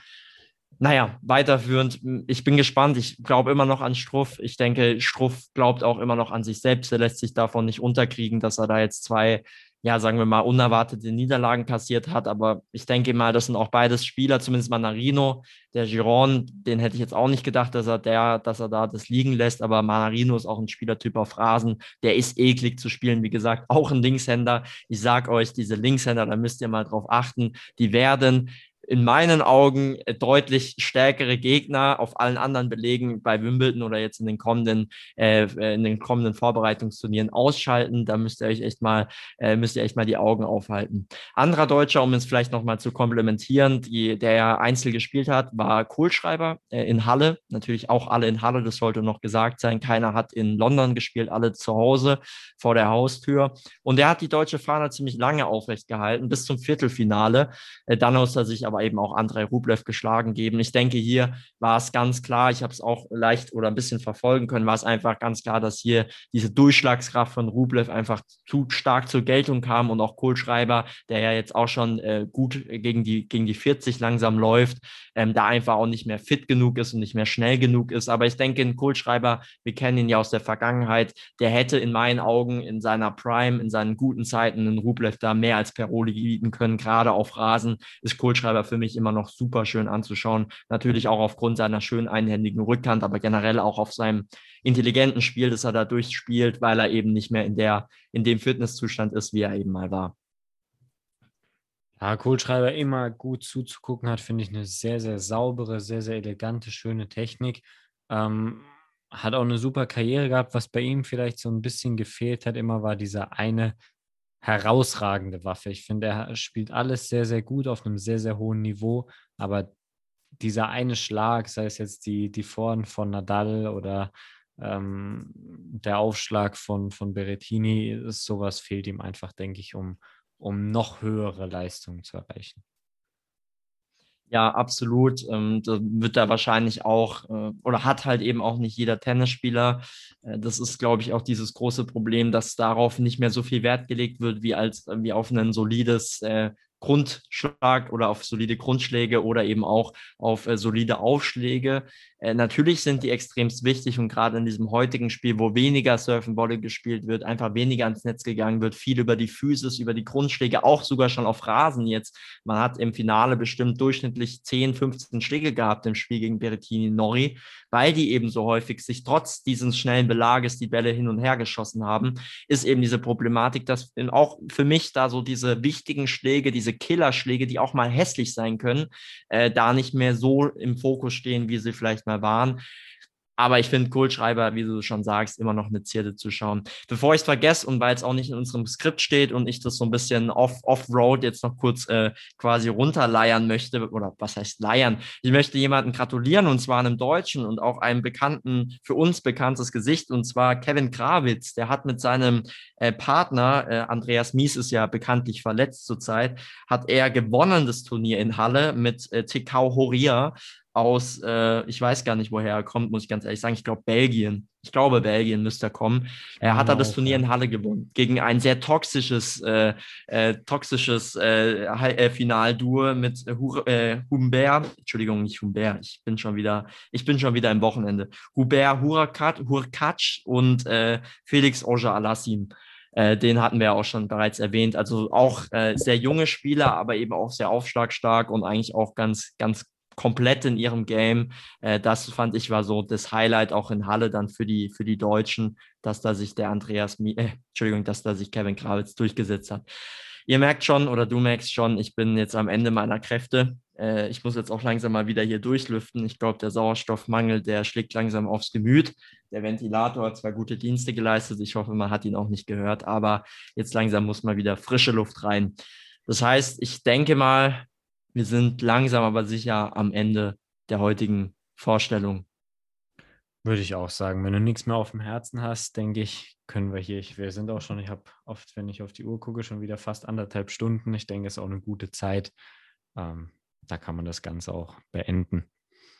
Sehr schön. Dann, äh, genau, war mir wie immer ein Fest, Jona. Vielen Dank für diese tollen anderthalb Stunden. Waren wieder super interessante Themen. Ich hoffe natürlich, man konnte auch die Zuhörer da draußen für das ein oder andere Thema begeistern. Äh, wir haben auch eine E-Mail-Adresse, die sollte ich mal erwähnen, da wurde ich mal drauf angesprochen, wo man gerne auch äh, Feedback, äh, Input äh, senden darf und kann. Die findet ihr unten in der Folgenbeschreibung, wo sich der Jona eigentlich auch immer super tolle Texte ausdenkt. Also könnt ihr auch einfach nur mal da ein Lob an ihn aussprechen, dass er da immer tolle Folgenbeschreibungen für euch oder vor allem dann wahrscheinlich für mich fabriziert. Das finde ich immer sehr, sehr schön und sehr, sehr amüsant zu lesen. Somit, Jona, hau rein. Wir sehen uns hoffentlich irgendwann mal die Tage und bis dann. Auf ciao, jeden ciao. Fall. Mach's gut, gute Nacht. Ja, das war die siebte Woche von Goat. Ähm, wir enden wie immer mit dem Blick voraus, was kann man die kommenden Tage schauen, was kann man verfolgen. Äh, natürlich, wir haben jetzt viel über Tennis geredet. Die Wimbledon Quali läuft gerade. Auch die weitere Vorbereitungsturniere in Mallorca und Eastburn Gerade Mallorca ist da vielleicht hervorzuheben. Da spielen große Namen mit. Ein Daniel Medvedev, ein Dominik Thiem greift wieder an. Wir haben auch einen Kaspar Rüth. Also wirklich ein sehr, sehr stark äh, besetztes Turnier, auch ungewöhnlich so kurz vor, vor Wimbledon. Äh, kann man auf jeden Fall verfolgen. Dann am Wochenende, am Sonntag beginnt auch das wohl prestigeträchtigste Tennisturnier der Welt in Wimbledon auf dem heiligen Rasen. Des Weiteren gehen natürlich NBA und NHL Playoffs, wie von uns angerissen, weiter. Ähm, sehr spannende Serien, lohnt sich auf jeden Fall auch da mal reinzuschauen, wenn man äh, vielleicht gerade nichts zu tun hat, sich eine Nacht mal um die Ohren schlagen kann, dann ist da definitiv Spannung geboten.